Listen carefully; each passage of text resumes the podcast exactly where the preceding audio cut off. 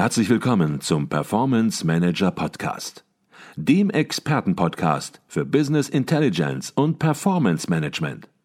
Inspirationen, Know-how und Impulse für Controller und CFOs, die noch erfolgreicher sein wollen. Ihr heutiger Gastgeber Peter Blum.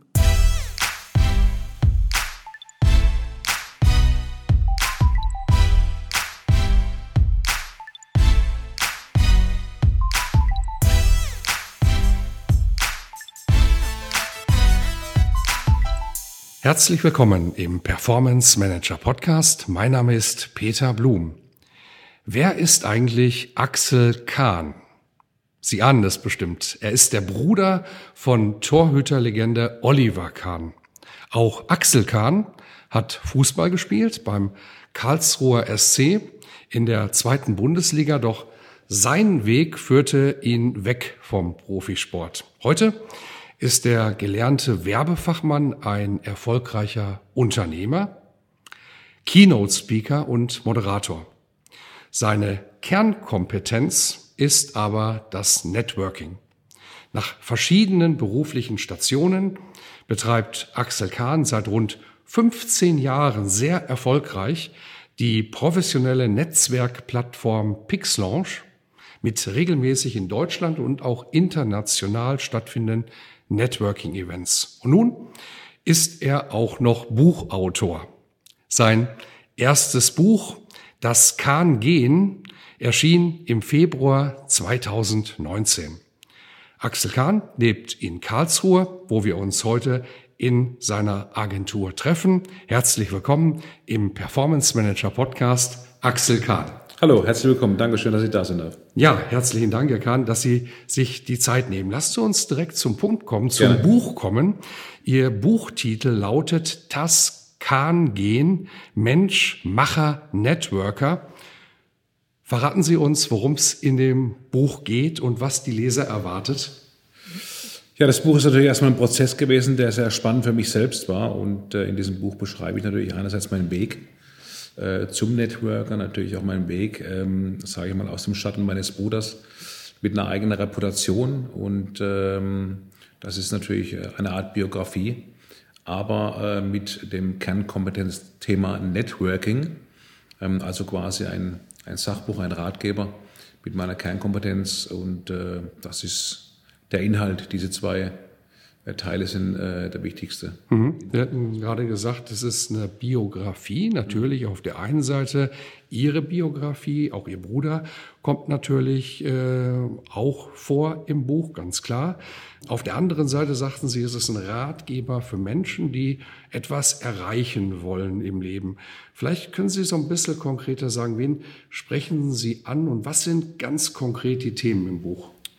Also im Grunde genommen ist es ein Buch für äh, Männer zwischen 20 und 45 plus, ja, die in ihrem Leben ähm, ganz lang nicht selbstkritisch sein können, ja, ganz wenig Selbstreflexion erfahren, sie überhaupt nicht selbst reflektieren wollen, ja, aber im Leben versuchen, erfolgreich zu werden. Mhm. Ja, das ist äh, so ein bisschen, äh, ähm, ja, der Inhalt dieses Buches mit ganz, ganz vielen eigenen Erfahrungen, äh, die ich habe durchleben müssen, ja. Und ähm, äh, wir Männer haben eben einfach das Problem, dass wir lange Zeit brauchen, um, sage ich mal, unser Business erfolgreich zu betreiben. Wir machen mhm. viel, probieren viel, ähm, ähm, wandern viele Berge hoch, fallen hinten wieder runter, stehen wieder auf, ja. Und ähm, manche geben auf und fügen sich der ganzen Geschichte. Und in meinem Buch geht es darum, wie ich eben, äh, sage ich mal, hingefallen bin, wieder aufgestanden, aufgestanden bin und habe natürlich gemacht. Ja, also mhm. auch der Titel des Buches äh, Mensch, Macher, Networker und ähm, da sind eben viele Erfahrungen auch im Buch drin, wie ich habe Wege gehen müssen, ähm, um erfolgreich zu werden, um, dem, um, um das zu werden, was ich heute bin. Mhm. Ähm, die äh, Schwierigkeiten, die dabei entstanden sind, äh, dass ich dann quasi mit Null wieder begonnen habe, ähm, sagen wir, ein Business aufzubauen, das sind alles Teile, die im Buch beschrieben sind. Das ist, glaube ich, ganz spannend, äh, weil es reflektiert ganz, ganz viele Männer mhm. ja, die auch versuchen, wie gesagt, erfolgreich zu werden, aber nicht den richtigen Plan haben eigentlich. Mhm. Jetzt kommt in dem Buch natürlich auch Ihr Bruder vor, Ihr, ja, man darf sagen, sehr erfolgreicher, mega erfolgreicher Bruder. Wie ist das, wenn man mit diesem Bruder ständig verglichen wird oder ja, Sie sagten das, Sie sind hingefallen, Sie sind aufgestanden wieder, Sie haben dann Erfolg gehabt, auch Erfolg gehabt, aber natürlich diesen Mega-Erfolg, diese Mega-Bekanntheit, die wird man ja eigentlich nicht toppen können. Das ist einer unmöglich. Wie ist das, dieser Vergleich mit dem Bruder? Also der Anspruch, äh, meinen Bruder toppen zu werden in seinem Erfolg, ist völliger Blödsinn. Ja, davon bin ich ganz, ganz, ganz, ganz weit weg. Und äh, um das ging es auch äh, eigentlich nicht. Ähm, um was es bei der ganzen Sache geht, ist der Vergleich, den du hast mit deinem Bruder, ob du 20, 40 oder 60 Jahre alt bist, der wird dein ganzes Leben lang bleiben. Das Problem, was ich hatte, war, dass ähm, Leute mich verglichen haben mit der sportlichen Leistung meines Bruders auf dem Platz, mit meinen Leistungen als Werbeagenturinhaber. Mhm. Was ja völliger Blödsinn mhm. ist. Ja. Und da gab es viele, viele Situationen und äh, Dinge, die ich erlebt habe, wo Menschen dich einfach auch nur kennenlernen wollten, weil du der Bruder von Oliver Kahn bist. Mhm. Da habe ich mir als gefragt, äh, wo da der Sinn von der ganzen Geschichte ist. Ja, und das hat mich natürlich begleitet, äh, viele, viele Jahre. Und ähm, als Oliver noch aktiv war, mussten wir natürlich auch ganz, ganz viele Dinge ertragen als Familie und ich als Bruder auch. Ähm, und das Leben war begleitet von Rechtfertigungen, von Huldigungen, ja, und ähm, vielen Situationen, aus denen man sich hat lösen müssen. Ja. Mhm. Und das war, glaube ich, die Schwierigkeit. Und eine eigene Reputation zu erreichen, äh, neben meinem Bruder, war dann eigentlich meine Hauptaufgabe, mein erster Hauptantrieb auch. Ja. Und das habe ich heute geschafft. Mhm, okay, jetzt gehen wir noch mal auf Ihr Buch zurück. Äh, Titel Das Kahn-Gehen. Und natürlich assoziiert man jetzt gewisse Begriffe mit dem Wort Kahn. Natürlich Erfolg und natürlich vielleicht auch eine gewisse Form von Besessenheit, von Erfolgsbesessenheit, äh, von Ehrgeiz. Mhm. Ähm, vielleicht können Sie zunächst mal sagen, was Sie unter dem Kahn-Gehen verstehen. Und dann kommen wir darauf zu sprechen, ja, wie Sie dieses Kahn-Gehen, was auch bei Ihnen ist, wie Sie das zu dem gemacht hat, der Sie heute sind. Also eine Besessenheit ist eine gute Assoziation für das Kahn-Gehen. Ich glaube, dass wir leicht wahnsinnig sind im positiven Sinne ja, in, in der Familie. Und äh, Oliver hat das natürlich in die Welt rausgetragen äh, auf der sportlichen Seite. Ähm, ich habe das Kahn-Gehen natürlich, sage ich mal, auf der beruflichen Seite äh, mehr oder weniger auch für mich entwickelt. Ähm, zu dem Kahn gehen kommt ganz sicher meine Situation hinzu als Bruder, sage ich mal, äh, eben auch beweisen zu wollen, dass es ohne Bruder geht, zum Beispiel. Das ist, glaube ich, ganz, ganz wichtig. Und was dazu gehört, ist natürlich dann dieses immer wieder aufstehen, ja, diese Disziplin zu haben, sage ich mal, ähm, hinzufallen, ähm, Fehler zu machen und dann wieder Lösungen zu finden, wie es weitergehen kann. Und es war in den Anfangsjahren ähm, im Alter zwischen 20 und ähm, ja, 35, 40 ähm, wahnsinnig schwierig, neben dem ganzen Hype meines Bruders dann einen eigenen Weg zu finden. Und da hat sich, glaube ich, das Kahn-Gehen nochmal entwickelt, ja, in der Form, dass es so eine Besessenheit wurde, es in Anführungsstrichen allen auch zeigen zu wollen irgendwo, was heute für mich gar nicht mehr wichtig ist. Ja, mhm. ähm, aber ähm, da hat sich das Kahngehen entwickelt mit einer, mit einer Disziplin, mit einer Akribie, ja, ähm, äh, die wir haben und natürlich mit, mit viel Emotion auch, ja, und äh, sage ich mal Einsatz äh, für die Sache. Ähm, das ist so äh, das Streben, ähm, was, was, was, was mich ausmacht. Ja. Mhm. Vor allen Dingen auch natürlich so die Motivation. Ich kann mich mit ganz, ganz einfachen infantilen motivieren. Ja, wenn ich mich morgens rasiere zum Beispiel und äh, sehe gut aus im Spiegel, bin ich schon motiviert. Ja, das ist ganz subtil, aber es ist einfach so. Mhm. Und ich glaube, das macht es aus, dass ich auch nicht äh, ähm, oft viel nachgedacht habe über gewisse Dinge. Ich habe sie einfach getan und gemacht. Ja, und das hat mich natürlich auch dann auf der einen Seite stark gemacht, auf der anderen Seite war ich natürlich auch angreifbar ein Stück weit. Mhm. Heute kann ich kanalisieren und bin erfolgreich. Okay. Ähm, jetzt sagten Sie gerade, ganz viele Menschen wollten Sie natürlich nur kennenlernen, weil es den berühmten Bruder gibt oder, was natürlich totaler Quatsch ist, Ihre Leistungen in der Werbeagentur oder im Networking, die werden verglichen mit sportlichen Leistungen, was überhaupt nie funktionieren wird, weil es ein ganz anderes Feld ist sagten, sie haben heute Erfolg und äh, dieser Erfolg, der bezieht sich nicht nur auf Ihre Agentur, auf die wir noch zu sprechen kommen, sondern vor allen Dingen darf man, glaube ich, sagen, aufs Networking. Sie gelten heute als einer der bekanntesten und erfolgreichsten Networker in Deutschland. Das sind sie nicht über Nacht geworden. Ähm, schön wäre es, wenn sowas über Nacht gelänge. Wie und wo hat Ihre Networking-Karriere in grauer Vorzeit begonnen, Herr Kahn? Ja, die graue Vorzeit ist schön gesagt. Da äh, spielen Sie bis auf mein Alter an. Nein, äh, Spaß beiseite. Glaub, wir sind so ziemlich gleichalterig. Ja, wir sind 39 beide. Ne? Ja, Nein, ähm, äh, die, die Networking-Karriere in Anführungsstrichen begann ja schon ganz, ganz früh. Ich war vom Verkauf und vom Vertrieb getrieben, viele Dinge probiert viele Dinge auch im Vertrieb ausprobiert, aber nicht meine eigenen Dinge. Ich habe dann damals, sage ich mal, ähm, eigentlich Networking-Karriere begonnen über meine eigenen Events. Mhm. Die sogenannte Pix Lounge, diese Netzwerkplattform, diese Netzwerkserie, die es in Deutschland mittlerweile gibt. Und ähm, da habe ich eigentlich begonnen äh, und habe aus der Not eine Tugend gemacht. Ähm, Natürlich war ich auch mit 25, äh, mit 30 schon der Networker, habe wahnsinnig viele Events besucht und äh, Veranstaltungen, Messen, Kongressen und mich natürlich überall ausgebreitet und versucht, Kontakte zu machen, was mir sehr gut gelungen ist. Aber es ist auch, natürlich auch Hardcore-Arbeit. Mhm. Ne? Und wenn Sie dann eine eigene Plattform haben und die, die Menschen, die Entscheider kommen zu Ihnen, ist es einfacher zu networken. Mhm. Und ich habe, wie gesagt, äh, aus der Not eine Tugend gemacht, weil ich keine Lust mehr hatte auf Kaltakquise. Mhm. Ja, und so habe ich eigentlich begonnen, meine Netzwerkplattform aufzubauen. Ähm, Sie kennen das noch früher vielleicht, weil wir im gleichen Alter sind, um den Ball zurückzuspielen. Mhm. Äh, mit der Infopost früher, da hatte ich dann 10.000 Kuverts gepackt mit irgendwelchen Informationen drin mhm. und habe die versendet und so weiter. Und dann kamen drei, drei zurück, weil der Empfänger falsch war. Super. Ne? Also, mhm. oder ich habe eine E-Mail verschickt oder Karl hat es am Telefon gemacht. Ja, Das wollte ich nicht mehr. Mhm. Ich wollte den Entscheider vor mir haben, mit ihm face-to-face -face kommunizieren, mit ihm sprechen. Und da hat eigentlich meine Network-Karriere sage ich mal, vor knapp 15 Jahren so richtig durchgestartet. Okay, das heißt, ich verstehe das richtig, das war jetzt nicht so ein Ereignis, wo Sie von einem Tag auf den anderen entschieden haben, ich werde jetzt Networker, Nein. sondern Sie waren das im Prinzip immer schon, haben dann gesehen, dass Sie hier vielleicht auch wirtschaftliche Kontakte, positive Kontakte im Grunde herausziehen können und dann hat es sich eigentlich immer mehr entwickelt, ein fließender Prozess ins Networking rein. Ja, genau. Das Networking ist dann natürlich auch dann, dann irgendwann äh, zwangsläufig, ähm, sagen wir mal, ein Beruf geworden, weil ich mich ja ernähren musste. Mhm. Ja. Das hat natürlich schon vor der, vor der Pix-Agentur begonnen, mhm. die ja ich 2006 gegründet habe.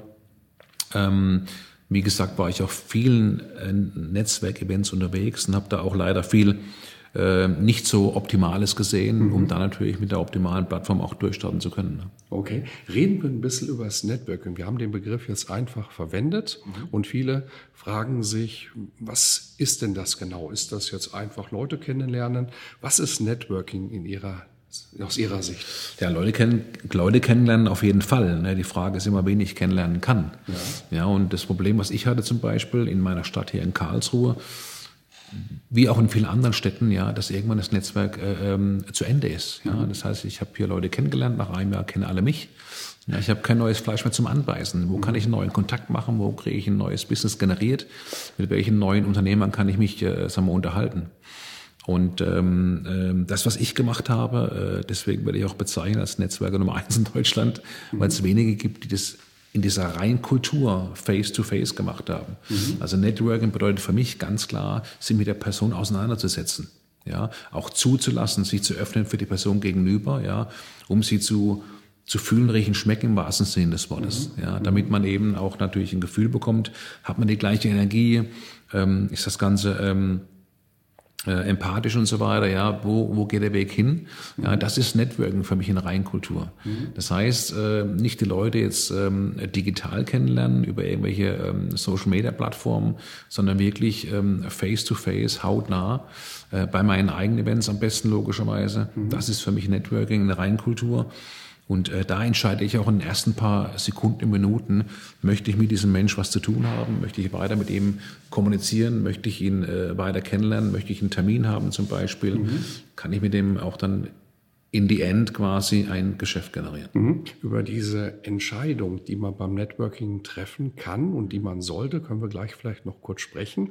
Ist es das, was Sie jetzt beschrieben haben, was aus Ihrer Sicht gutes Networking ausmacht, sich auf den anderen einlassen, ihm persönlich face-to-face äh, erkennen, ja, sich mit ihm auseinandersetzen. Ist das das Wesentliche? Das ist, das ist das, Wes das ist das Wesentliche im Networking, was natürlich noch wesentlicher ist.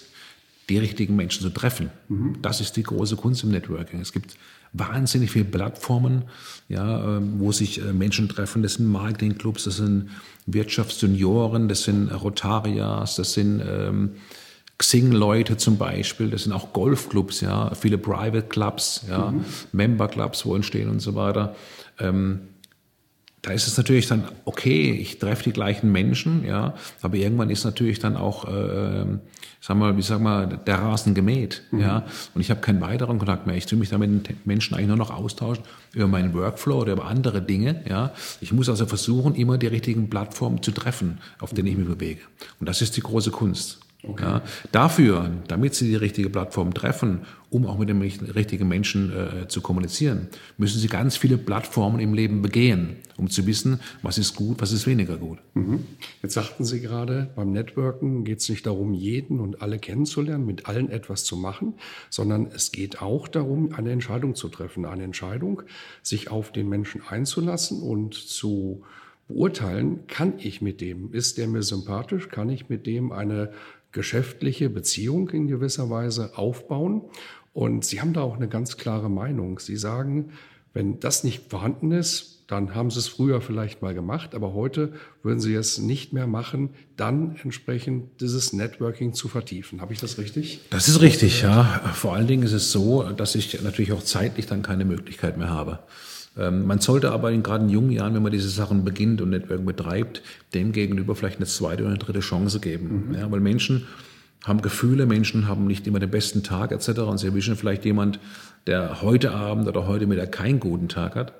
Ähm, und dann probieren sie auf eine andere Art und Weise nochmal. Mhm. Ja, mein, mein Ziel war natürlich anfänglich die Besten der Besten kennenzulernen. Mhm.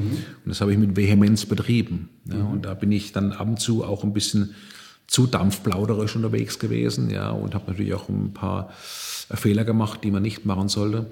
Aber ich glaube, dazu kommen wir dann später. Mhm. Okay. Jetzt wird unter Networking häufig etwas völlig falsch verstanden.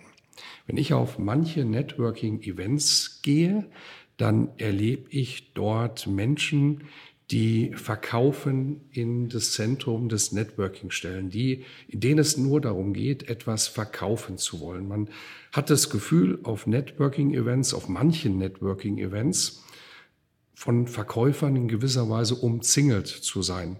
Da sind vielleicht zehn Prozent Menschen, die wollen networken, wollen Kontakte machen und 90 Prozent ja, kreisen wie die Geier um einen herum und wollen etwas verkaufen.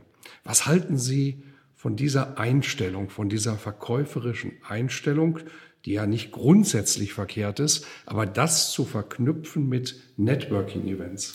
Das ist das Schlechteste, was eigentlich passieren kann auf einem Netzwerkevent. Dass wir ähm, lauter Vertriebsleute da haben, die auf Teufel komm raus verkaufen wollen ihr Produkt, ihre Dienstleistung ähm, und gar nicht daran denken, sagen wir, zunächst mal sich verkaufen zu müssen. Ja, bevor sie mhm. überhaupt einen wirklichen Termin bekommen und eben dann, äh, sagen wir, äh, wie sagt man, ähm, in den Input gehen können, ja, um ihr Produkt zu platzieren. Mhm. Ähm, ich habe das äh, oft erlebt, äh, diese Vertriebsformen und äh, Menschen, die im wahrsten Sinne mit ihrem Visitenkarten um sich geschmissen haben an so einem mhm. Abend oder am Nachmittag hatten wir am Anfang unserer Pix Lounge Events auch zwei, dreimal das haben wir natürlich dann unterbunden und ausgesiebt. Und das ist das Schlechteste, was sie, was sie machen können. Mhm. Wenn sie dem Gegenüber vermitteln, dass sie ihm unbedingt was verkaufen wollen, ja, können sie es schon vergessen. Das Gespräch mhm. ist eigentlich damit schon, schon beendet. Mhm. Ja. Ähm, man muss äh, versuchen, ähm, den Gegenüber im Grunde genommen für, für sich zu gewinnen. Mhm. Ja, und da können viele, sage ich mal, ähm, Etiketten auch dazu um, sage ich mal, in so ein Gespräch erstmal reinzukommen, ja, mit dem äh, Gegenüber auch natürlich dementsprechend warm zu werden und dann später äh, unter vier Augen quasi in einem weiteren Termin dann eben ähm, über Geschäft sprechen zu können. Mhm. Okay, das heißt, ich höre raus, die Einstellung, etwas verkaufen zu wollen, auf Akquise zu gehen, auf ein Networking-Event ist die völlig falsche Einstellung. Das ist grundsätzlich okay, weil ja. wir akquirieren ja alle irgendwo. Und ja. in the end wollen wir alle was verkaufen ja. zum Schluss. Ja, unsere Dienstleistung anbieten, die wir haben. Ja, aber nicht damit äh, hingehe und hausieren gehe und das offen, äh, sag mal, ähm, propagiere. Und das macht er ja dann im Moment, indem er alle anspricht auf einmal und am Abend versucht 20, 30 Sekunden streuen. Das ist der Wahnsinn. Das ist, ja, äh, ist auch sehr unangenehm, weil äh, der Unternehmer, der am Abend da ist, der möchte das nicht. Ne? Okay. Viele unserer Hörer, die arbeiten im Controlling, im Finanzbereich, vielleicht auch im IT-Bereich, sind CFOs, sind CEOs, sind Controlling-Leiter. Und in diesen Feldern ist Networking leider möglicherweise wesentlich weniger stark ausgeprägt als zum Beispiel im Vertrieb oder Marketing. Häufig sagt man so ein bisschen spaßeshalber, der Controller im Unternehmen kennt noch seine Leute im Unternehmen, aber kennt keine anderen Controller in anderen Unternehmen. Woran liegt das? Sag, sagen wir mal so, das ist natürlich ähm, eine Komfortzone, in der mhm. er sich bewegt, glaube ich. Ja, in der Komfortzone, wo er sich bewegt, äh, in der arbeitet er tagtäglich. Das ist ein bisschen wie ein Hamsterrad. Und diese äh, Menschen, diese Leute ähm, verlieren dann den Blick über den Tellerrand. Mhm. Ich glaube, das ist äh, das Wichtigste, sich öffnen zu können und auch mal die Idee zu haben, mal was anderes zu machen. Mhm. Ja, mal aus dem Mindset, das ich in meinem Unternehmen habe oder in den Unternehmen, wo ich arbeite, eben auszubrechen. Mal zu sagen, Mensch, wie wäre es denn, wenn wir uns mal heute oder nächste Woche mit, äh, mit anderen Controllern unterhalten? Vielleicht mhm. sprechen wir mal die Firma XY an, wie die das sehen, ja, weil ein Austausch, ja, also Networking im, im wahrsten Sinne des Wortes, Austausch auch an Informationen, an Inhalten, ja, ist ja immer befruchtend. Mhm.